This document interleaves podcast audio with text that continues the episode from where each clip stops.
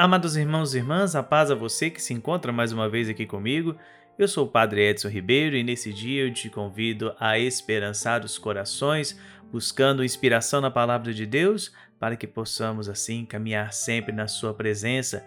Hoje, quarta-feira, vamos meditar o Evangelho de São Lucas, capítulo 6, versículos de 20 a 26. Ouçamos com atenção. Naquele tempo, Jesus, levantando os olhos para os seus discípulos, disse: Bem-aventurados vós, os pobres, porque vosso é o reino de Deus. Bem-aventurados vós, que agora tendes fome, porque sereis saciados. Bem-aventurados vós, que agora chorais, porque havereis de rir. Bem-aventurados sereis quando os homens vos odiarem, vos expulsarem, os insultarem e amaldiçoarem o vosso nome, por causa do Filho do Homem. Alegrai-vos nesse dia e exultai, pois será grande a vossa recompensa no céu, porque era assim que os antepassados deles tratavam os profetas. Mas ai de vós, ricos, porque já tendes vossa consolação. Ai de vós que agora tendes fartura, porque passareis fome. Ai de vós que agora rides, porque tereis luto e lágrimas. Ai de vós quando todos vos elogiam. Era assim que os antepassados deles tratavam os falsos profetas.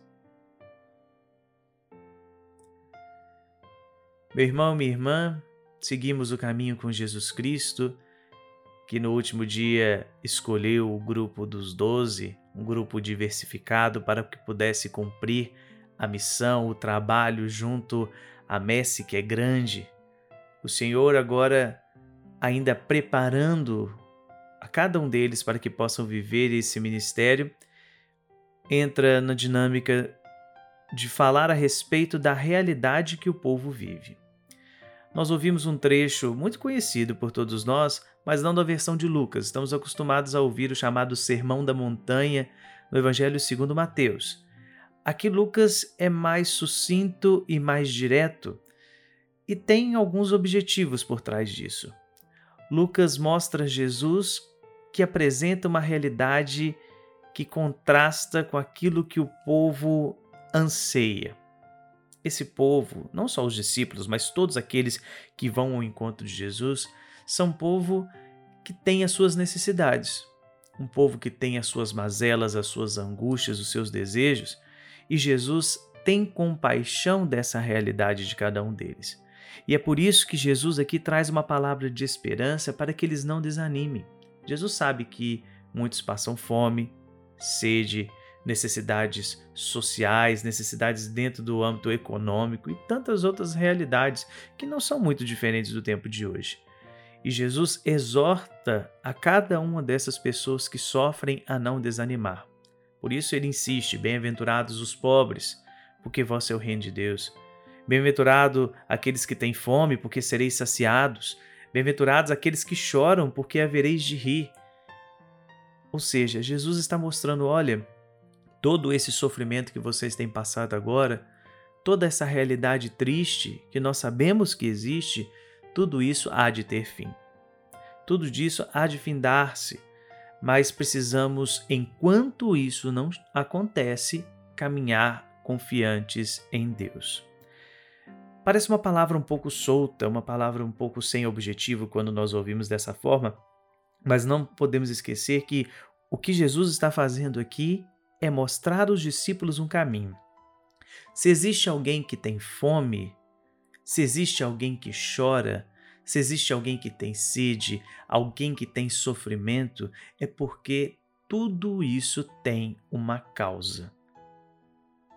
E essa causa pode ser diversas situações, mas Jesus aqui coloca no final que muitas dessas realidades de tristeza, de angústia, de sofrimento são causadas pela própria humanidade.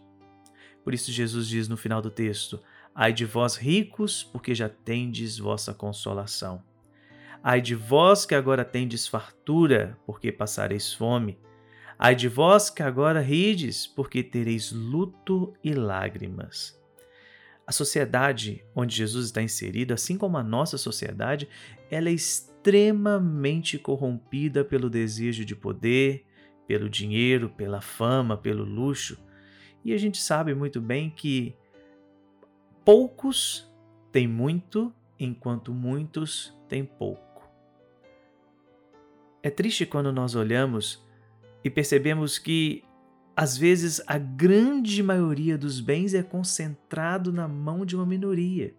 Enquanto existem pessoas que esbanjam, que gastam a reviria, nós temos pessoas que passam fome.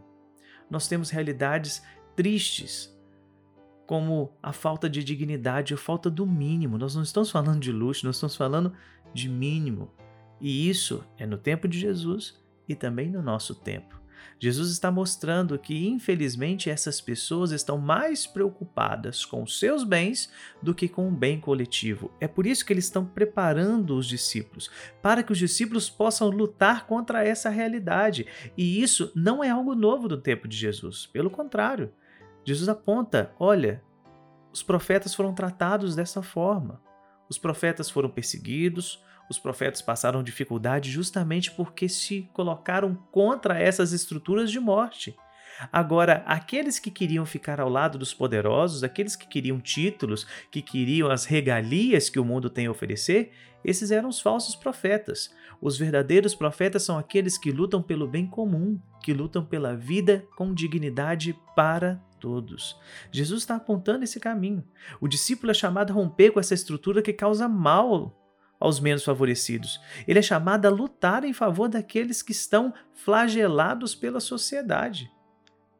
O cristianismo não pode se contentar enquanto existem pessoas que passam fome, que passam sede, que são tratados sem o um mínimo da dignidade humana.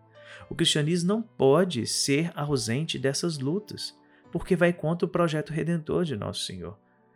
Jesus chama os doze, chama os discípulos, os prepara e fala: olha, a messe é grande e nós precisamos lutar em favor desse povo, trazendo vida em, com dignidade para todos eles. Não podemos nos ausentar disso. A causa dos males precisa ser combatida, senão nós vamos continuar nesse ciclo vicioso e assim nunca vamos sair dessa estrutura.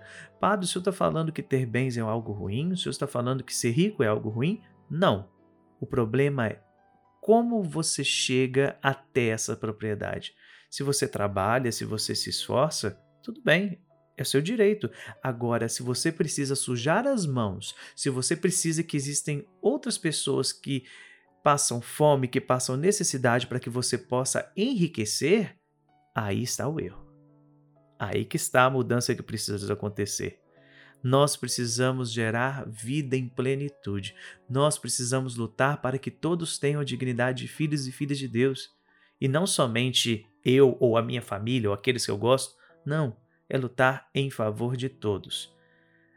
Há de chegar o dia onde todos poderão ser felizes de fato, sorrir, como disse o Senhor, depois de enfrentar essa grande tribulação. Mas enquanto nós estamos aqui, é preciso lutar para que não só eu possa sorrir, mas para que todos nós possamos ter vida com dignidade, vida em plenitude.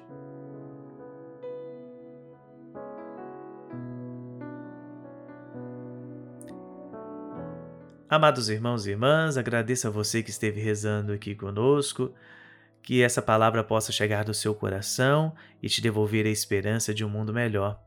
Se essa palavra tocou a sua vida, que você possa compartilhá-la com seus amigos, pelos seus grupos de WhatsApp, pelas suas redes sociais, para que ela possa chegar cada vez mais a outros corações, lhes devolvendo a esperança. Deus abençoe e até amanhã, se Deus quiser.